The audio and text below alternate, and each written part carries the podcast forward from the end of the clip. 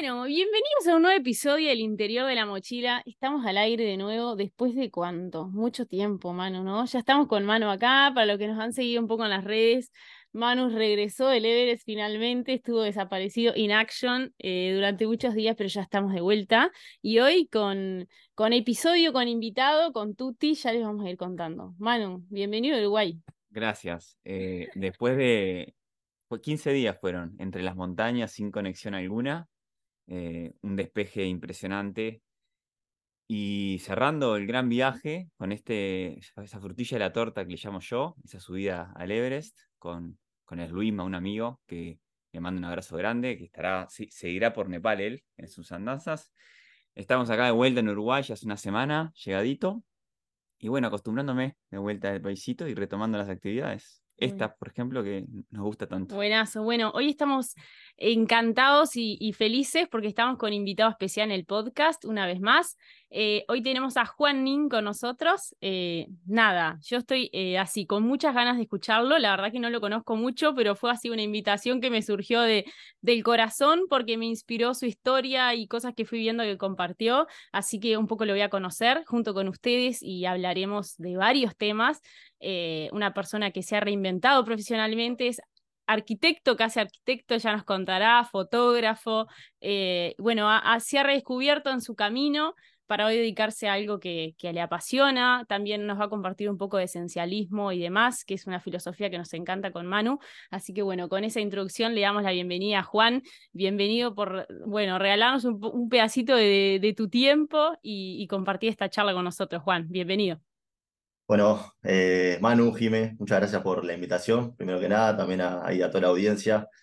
Eh, y bueno, sí, eh, me escribió Jime hace un tiempito con la idea de, hacer una entrevista, de bueno, contar un poco mi historia, y estamos acá para compartir con, con todos los que estén interesados de, mi historia y mi camino, y, y bueno, charlar un poquito de, de, todo, ¿no? De esencialismo, de fotografía, arquitectura, de lo que es también la carrera universitaria, y, bueno, también agarrar otros caminos de, de, los cuales por ahí no, no son los tradicionales.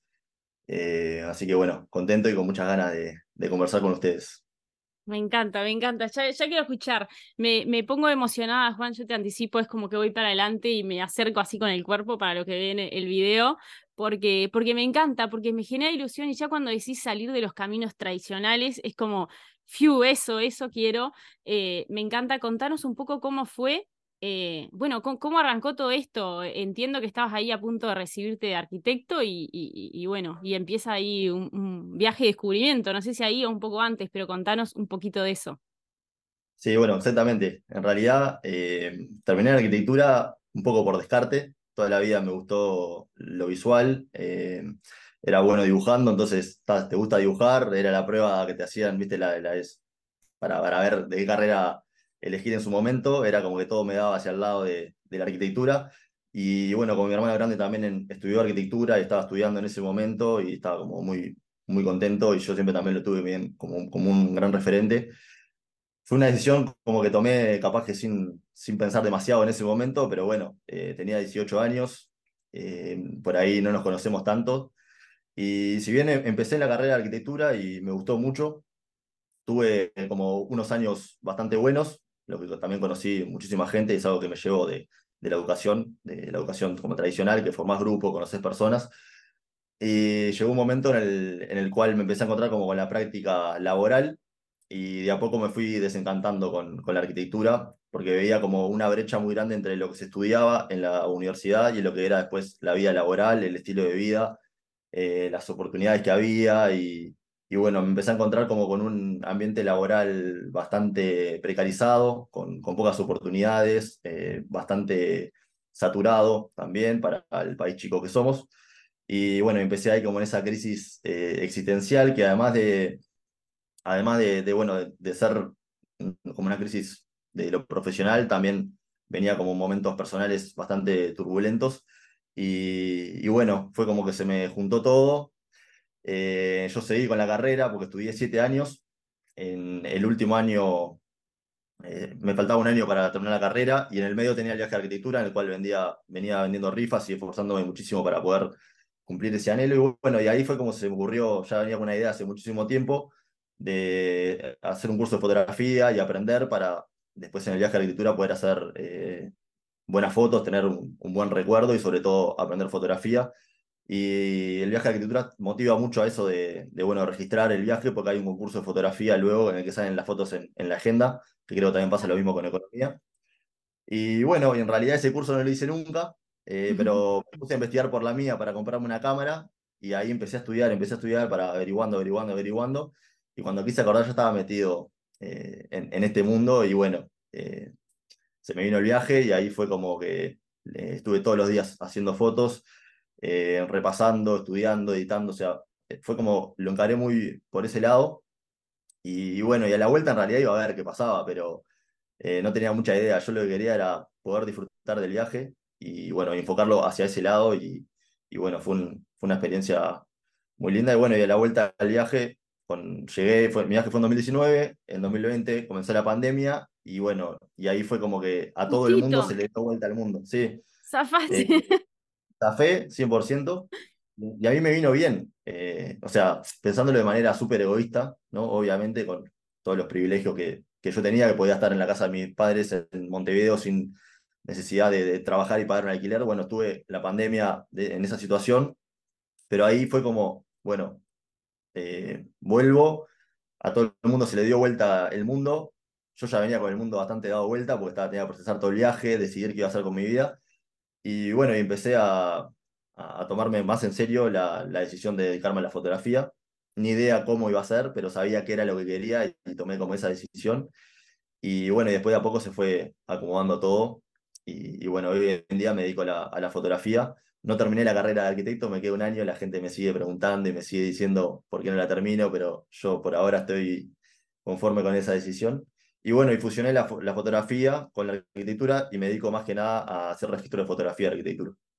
Así que hoy en día tengo como eso, esas dos cosas juntas. Esas dos cosas juntas, me encanta. Me, me surgen un montón de preguntas. Manu, eh, andame cortando porque viste, yo me emociono y acaparo todo el rato. No, yo, yo le contestaría a la gente que te pregunta, eh, no sé si se, congeló. Ahí, Juan, ¿nos escuchás?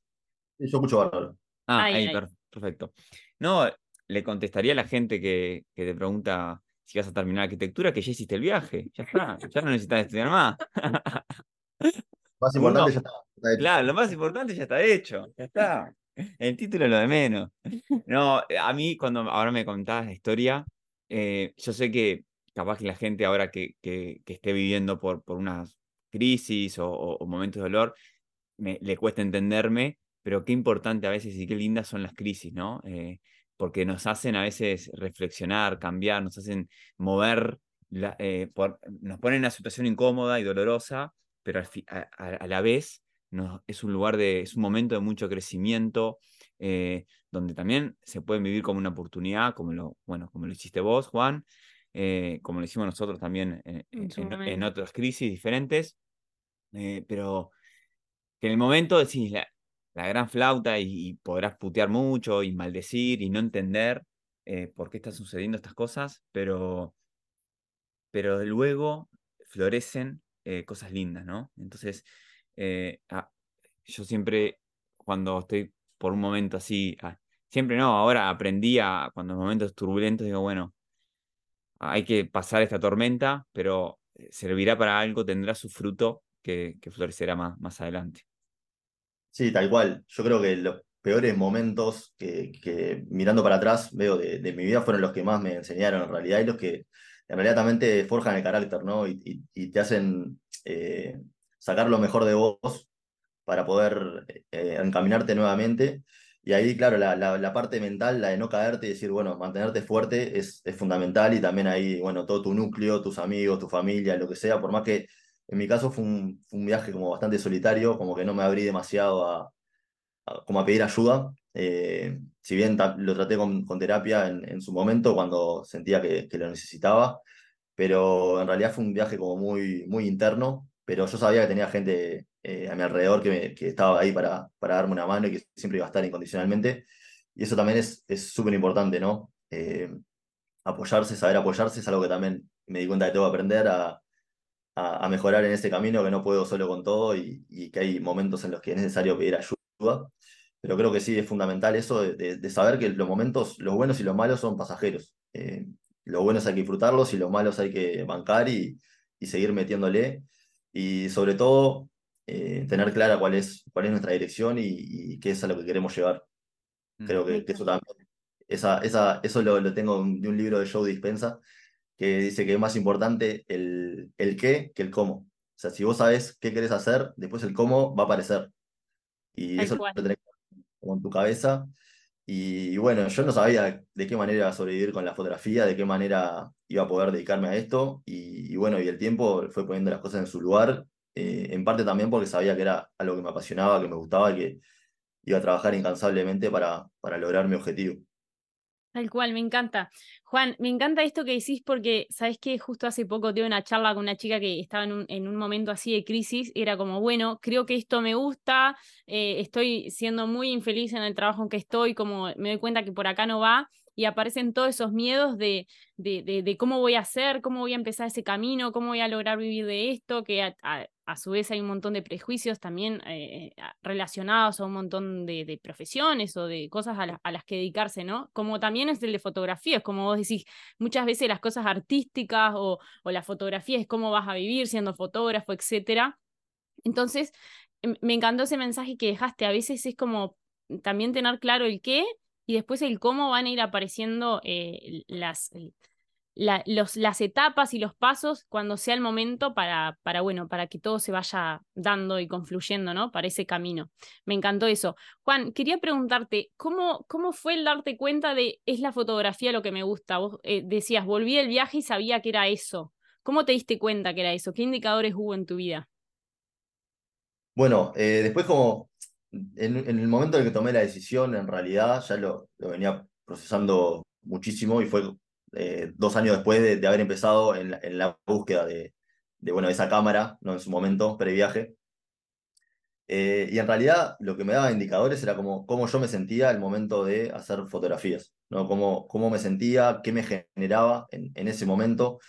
Eh, obviamente en, no fue que dije, bueno, voy a, voy a buscar, o sea, busqué antes varias opciones, no todas relacionadas con cosas que me gustaban, con, con el diseño, o sea, dentro de la rama de la arquitectura, diseño interior, eh, no sé, diseño gráfico, me había interesado, diseño industrial, y en realidad como eh, no, no, no encontraba como, no me sentía como tan a gusto como con esas cosas, me parecía como que, que podía estar bueno, pero que en realidad no, no sabía si me veía 100% con eso, y la fotografía lo que tiene también que es muy instantáneo, ¿no? Vos agarrás una, hoy en día metés la mano en el bolsillo, agarrás tu celular y ya sacás una foto.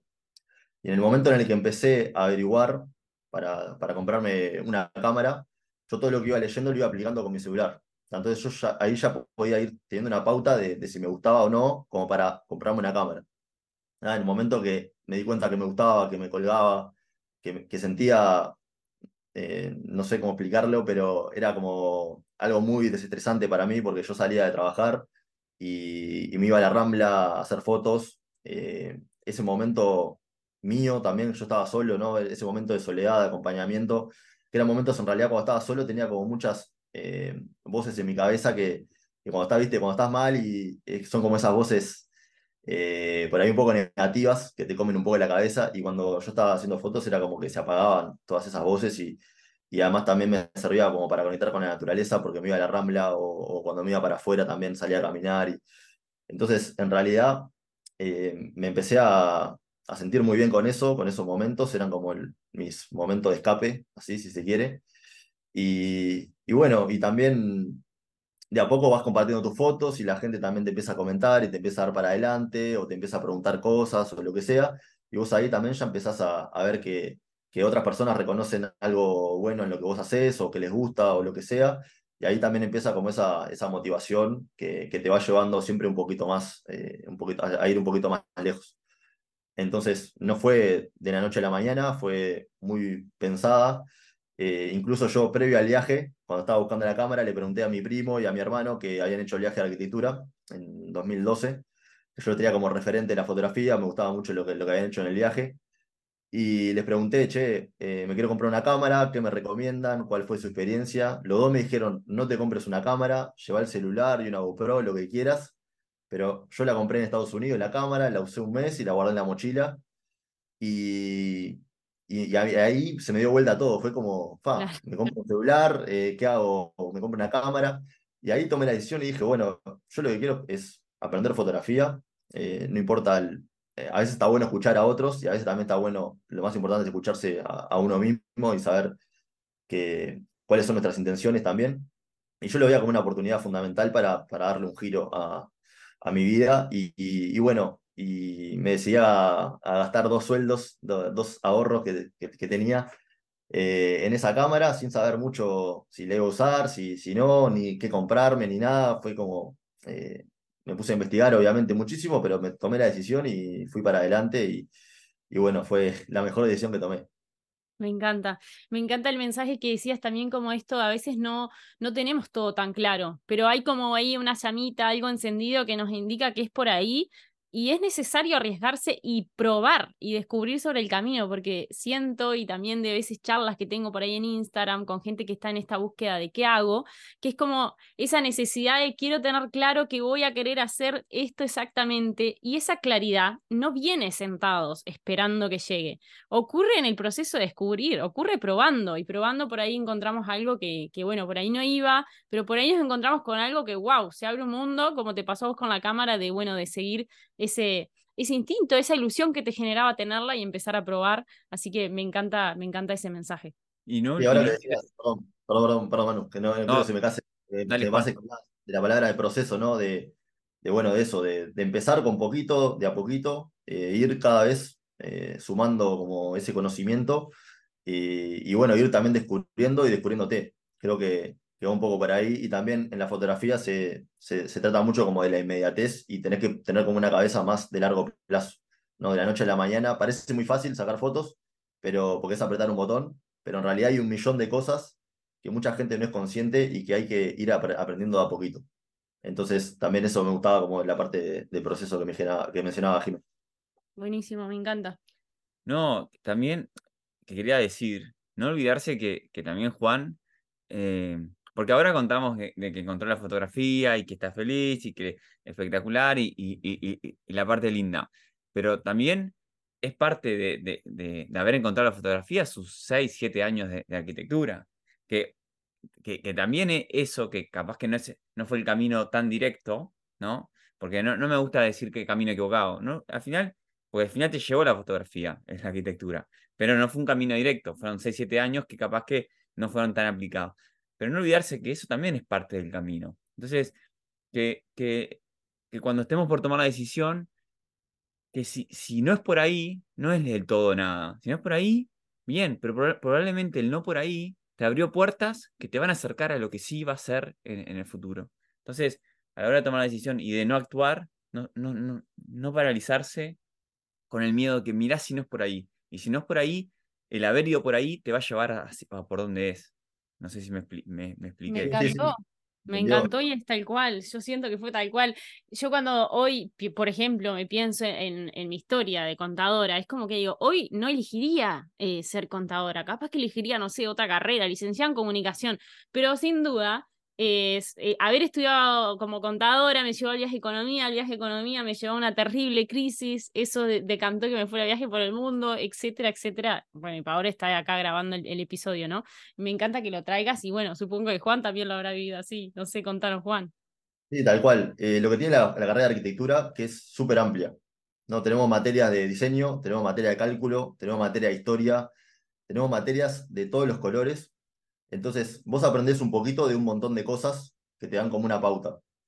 Vos ahí en realidad salís, generalmente el arquitecto eh, sale y siente como que no sabe nada, en cierto sentido, ¿no? Tenés, tenés cosas de obra también, de, constructivas, hay un montón de, información que te llega en esos, en esos años de carrera y, bueno, y es como que tenés un millón de, lugares a los cuales salir, ¿no? En los cuales creo que la fotografía es, es uno de ellos y a mí, como decía Manu, me sirvió muchísimo. No solo el, el hecho de, que tienen que ver en, en, por ejemplo, el manejo de la luz, de la perspectiva, la geometría, lo que sea, la fotografía y, la arquitectura, sino que también la gente que conocí, las experiencias que tuve, hoy, ni que hablar el viaje, ¿no? Pero yo de ahí no, no, fue que, que perdí seis años, seis, siete años de mi vida, ¿no? Eh, la verdad que fueron, fueron años que yo recuerdo con, con muchísimo cariño. Obviamente, momentos buenos y momentos malos, como todo, pero tal cual, es como, fue una experiencia fundamental para lo que hoy tengo y para lo que hoy soy, en cierto sentido. Y lo que decías también eso de, bueno, de, de, que capaz que decís, tiré 6, 7 años a la basura, eso en realidad no, no es así. Y el esencialismo habla un poco de eso, ¿no? De, de como los costos hundidos, ¿no? Como que vos decís, bueno, no, ya hace 6, 7 años que estoy en esto, sigo, sigo, sigo, sigo, sigo, y cada vez es peor. Y nunca te animás a volver para atrás y decir, no, me equivoqué, tener como esa humildad de decir, me equivoqué, o en realidad no veía, pensaba que era de determinada manera y fue de otra, y empiezo de nuevo, y cuando empezás de nuevo, en realidad no, no empezás de cero. O sea, tenés un montón de herramientas y un montón de experiencia y ya sabes por dónde no es. Entonces, eh, no tenerle miedo a, a, empezar de nuevo. Y incluso cuando empezás de nuevo, vas a tener que empezar siempre de nuevo. O sea, siempre vas, va a llegar un momento en el que vas a decir, no, por acá no es, o en, o en relaciones, o con tu trabajo, o con lo que sea. Siempre es un constante empezar de nuevo y equivocarse y aprender. Creo que, que va por ahí. Total. Total. Juan, lo mencionaste ahí. Contanos más esto de esencialismo, que, que no me acuerdo qué le contamos a la audiencia antes de grabar o no, porque siempre nos pasa lo mismo, porque empezamos la charla con Juan antes de grabar el podcast y ahora ya no sé qué fue la charla y qué, eh, pero hago un resumen. No, pará, quiero, te puedo cortar. Sí, claro. Porque eh, Juan dijo algo que fue, no, me faltó un año para terminar arquitectura y estoy muy conforme con esa decisión. Creo que eso nos da mucha información de lo que es esencialismo, así que te tiro ese centro, Juan, a ver qué nos contás. Bueno, eh, hablemos del esencialismo entonces. Eh, fue un libro que la verdad me, no sé cómo me llegó, a mis manos. Eh, lo compré en digital por Mercado Libre. me acuerdo que me salió 150 pesos. me acuerdo clarito de todo. Me acuerdo que lo leí previo al viaje y me, me quedé como con, con, un montón de ideas. Fue como un libro que, que me abrió bastante la cabeza. Y después lo leí después del viaje, después de volver del viaje, lo leí nuevamente Después lo leí, lo subrayé y lo resumí y lo repasé muchísimas veces. Eh, me di cuenta que yo funciono mucho eh, repitiendo la información. O sea, eh, tengo como eso de, que, bueno, tengo que leer, releer, repetir, esquematizar y después llevarlo a la acción, que es lo, más difícil de, esos libros de, de, desarrollo personal, que también fue algo bastante importante en mi vida. y bueno, el esencialismo en realidad se centra en, en, bueno, eh, en vez de hacer muchas cosas en muchísimas direcciones y gastar muchísima energía en, diferentes cosas, tratar de centrarte lo máximo posible en algo y dedicar todos tus esfuerzos en eso. Y eso lo que determina en cierto sentido es que vos no vayas en, todas las direcciones y recorras eh, poco camino, sino que elijas una dirección y vayas a fondo. Ah, entonces, la gran, si vos no sabes, eh, lo que dice también el esencialismo, que si vos no sabes cuál es esa dirección, todos tus esfuerzos tienen que estar en buscar cuál es esa dirección. Y, y, una vez que tenés esa dirección marcada, ahí empezás a encaminar todo hacia ahí. ¿no? Y, y cuando estamos hablando de, de, todo en cuanto a lo profesional, también estamos hablando de lo personal, porque lo personal tiene muchísimo que ver y va todo de la mano, ¿no? Es, somos un todo, eh, incluso también en la relación con nuestro entorno. Entonces, eh, en ese sentido me marcó mucho, eh, me di cuenta de que, que, bueno, que por ahí capaz que le dedicaba mucho tiempo a muchas actividades que no me estaban, no me estaban aportando demasiado a mi vida, eh, relaciones, personas, lo que sea, un montón de cosas que, que yo hacía con mi tiempo libre, por ejemplo, y, bueno, cuestionarme, replantearme cosas y empezar a sacar, ¿no? No agregar, no agregar, no agregar, porque estamos muy acostumbrados a agregar cosas en, en nuestra agenda, en nuestra rutina, y muchas veces el ejercicio más difícil es sacar y es el más importante.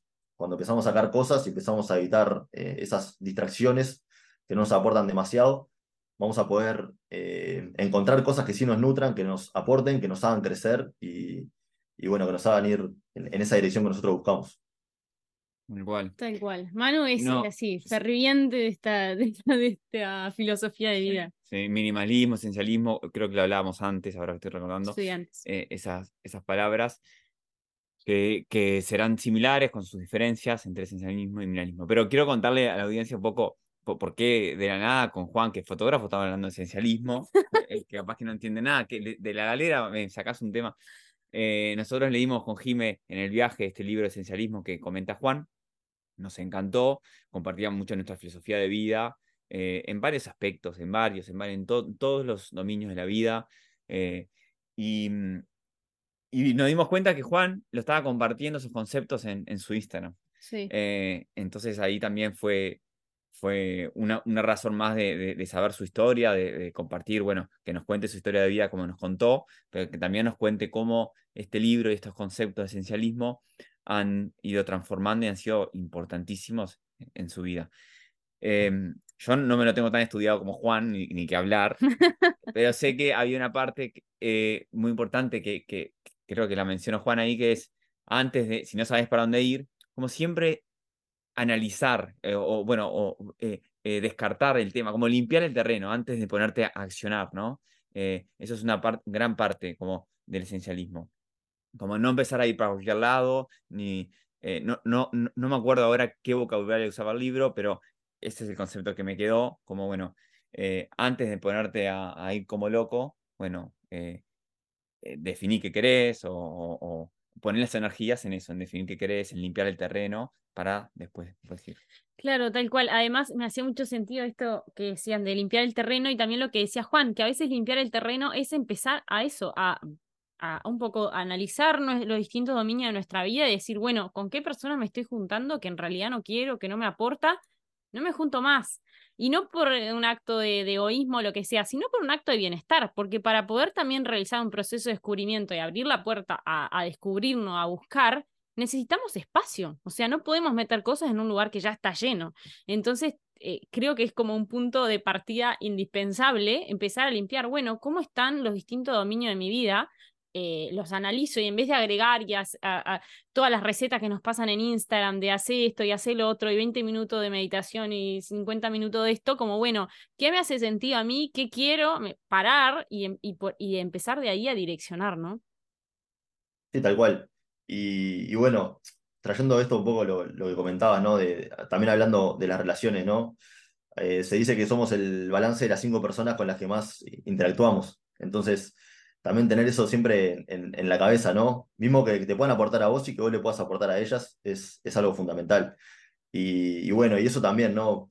No puedes tener 30 amigos íntimos, ¿no? Capaz que tenés 3, 4, 5 y le puedes dedicar toda tu energía a, esas relaciones, a, a, que sea algo eh, más profundo, ¿no? A, bueno, conocer la historia, a poder eh, ayudarlos, compartir.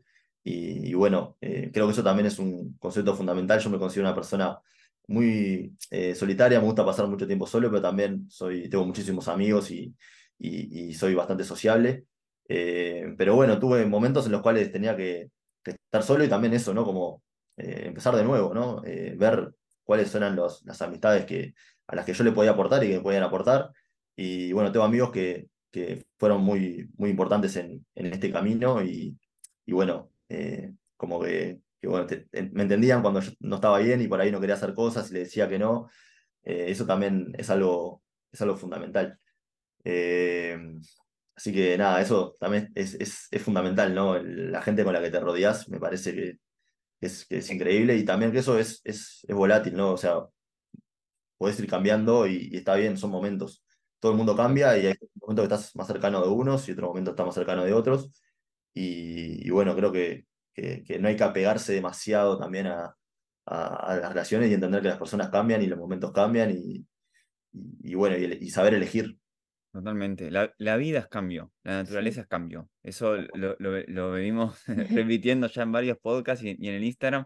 Eh, todo es cambio. Después, eh, no, no, digo que, que, no existan las relaciones eh, para toda la vida, si, si realmente lo eligen. Pero el tema es que, sea una elección, ¿no? Eh, y, si van cambiando y se siguen eligiendo, porque las personas van cambiando. Pero sin meternos en este mundo de, relaciones, que es un mundo aparte, quiero volver al esencialismo y, quiero hacer un comentario de por qué es tan importante el esencialismo hoy en día y por qué estamos hablando de esto. Eh, estamos en un mundo sumamente globalizado. Hay, hay un bombardeo de información, pero bombardeo. O sea, nunca he visto, creo que la información está accesible a la mano a, todo el mundo. Es un poco lo que comentabas vos, Jimé, esto de, de, vas a Instagram y tenés 25 métodos para cosas diferentes, te, recomiendan hacer esto, te recomiendan hacer lo otro. Eh, claro, entonces eh, hay tanta información que es un bombardeo que si no somos esencialistas, nos perdemos. Mm. si no somos esenciales, si no nos preguntamos qué queremos y vamos por ahí, ponemos la energía ahí y no en las 20.000 cosas que vamos escuchando, nos perdemos, es imposible eh, eh, ser concreto, avanzar, eh, conectar con uno si vamos bombardeados y siguiendo a lo que a, la sociedad y todas las redes sociales y la información nos dicen. Por eso en este momento de, de la humanidad es tan importante y tan difícil también aplicar el esencialismo, porque también no, no, se necesita disciplina, se necesita confianza y, seguridad en el, camino que, que va, ¿no?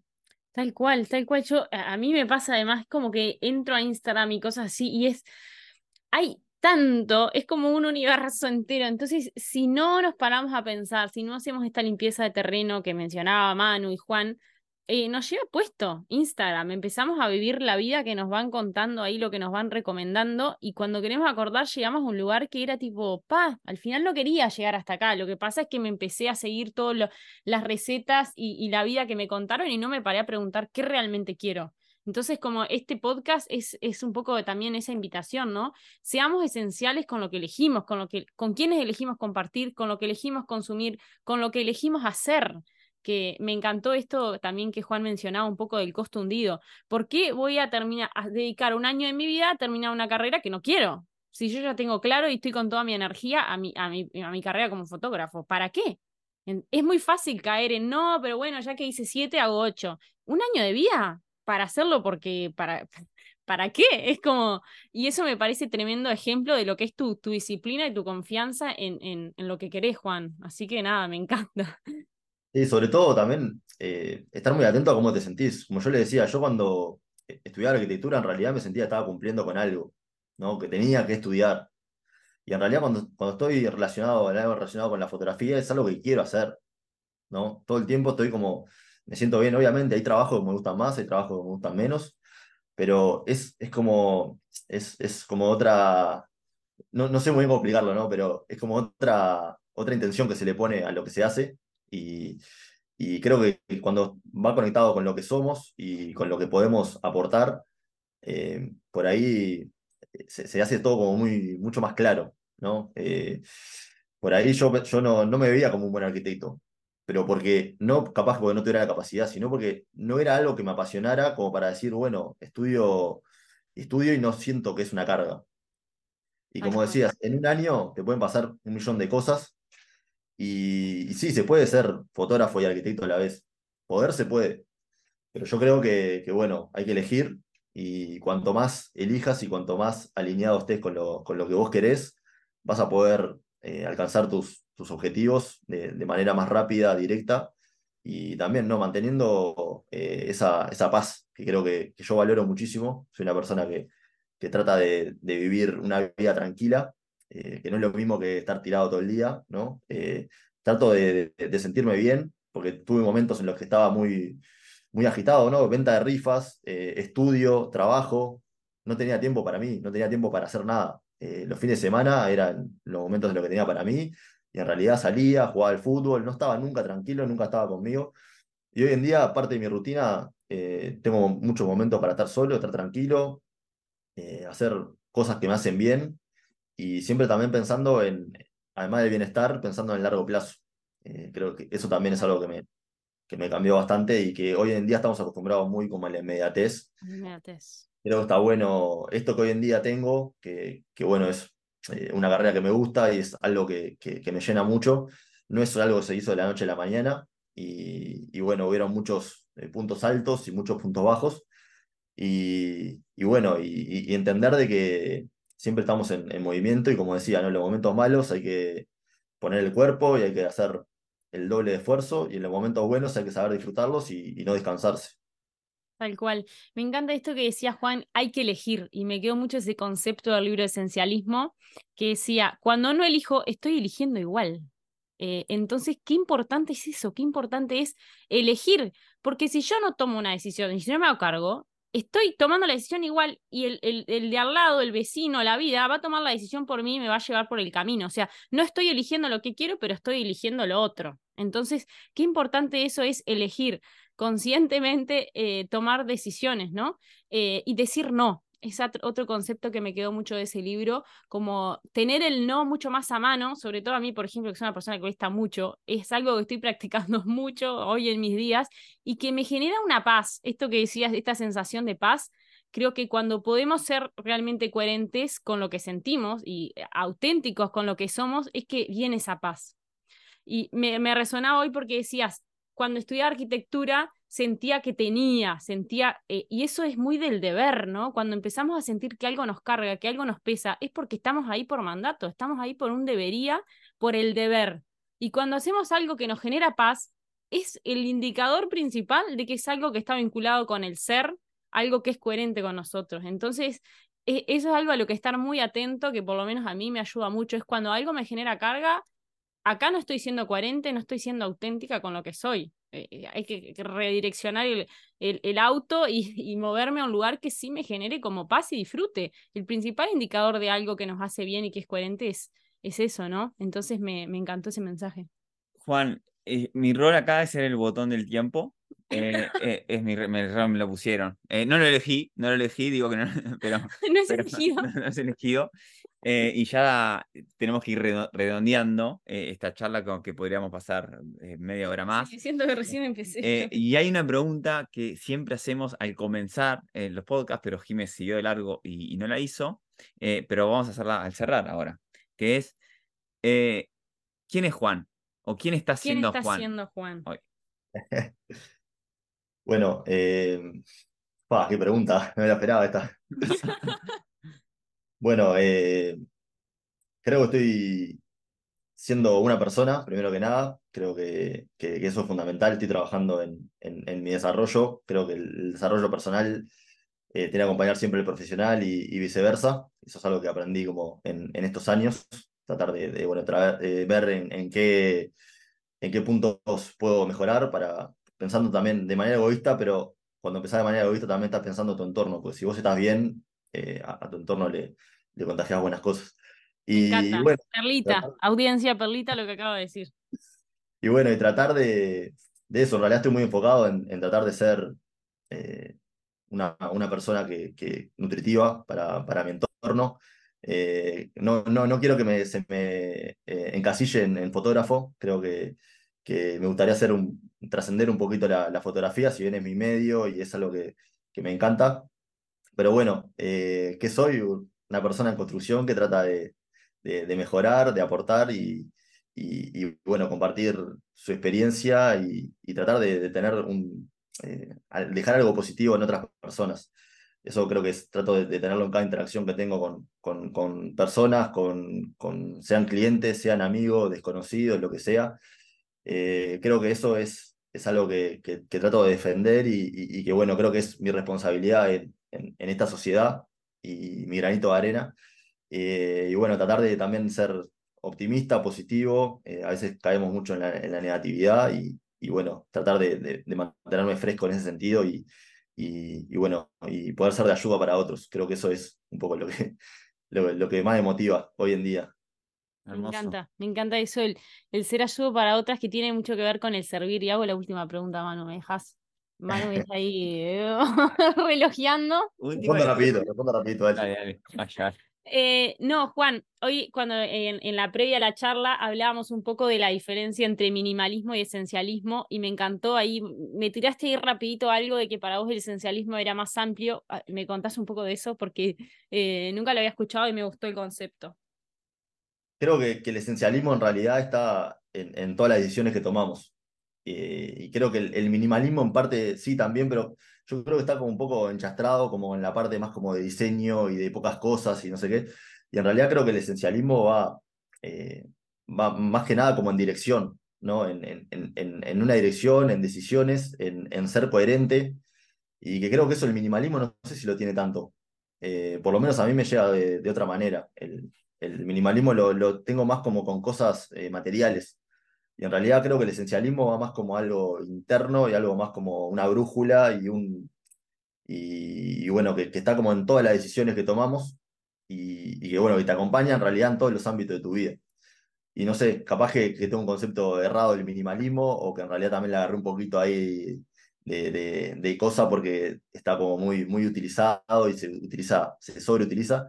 Y bueno, creo que el, esencialismo va más como a eso, ¿no? Como lo mismo lo dice la palabra, ¿no? La esencia, lo importante, que es lo, a lo que tenemos que, en lo que tenemos que enfocarnos y como decían ustedes, ¿no? Estamos en un mundo que estamos, nos agobia todo el tiempo con, con cosas y tenemos que tomar decisiones todo el tiempo y cuanto más esencialistas seamos en las decisiones que tomamos, vamos a poder avanzar en esa dirección que, es la que queremos y más conformes creo que vamos a estar con nuestra vida sin cargarnos demasiado. Eso también es algo ir liviano, ¿no?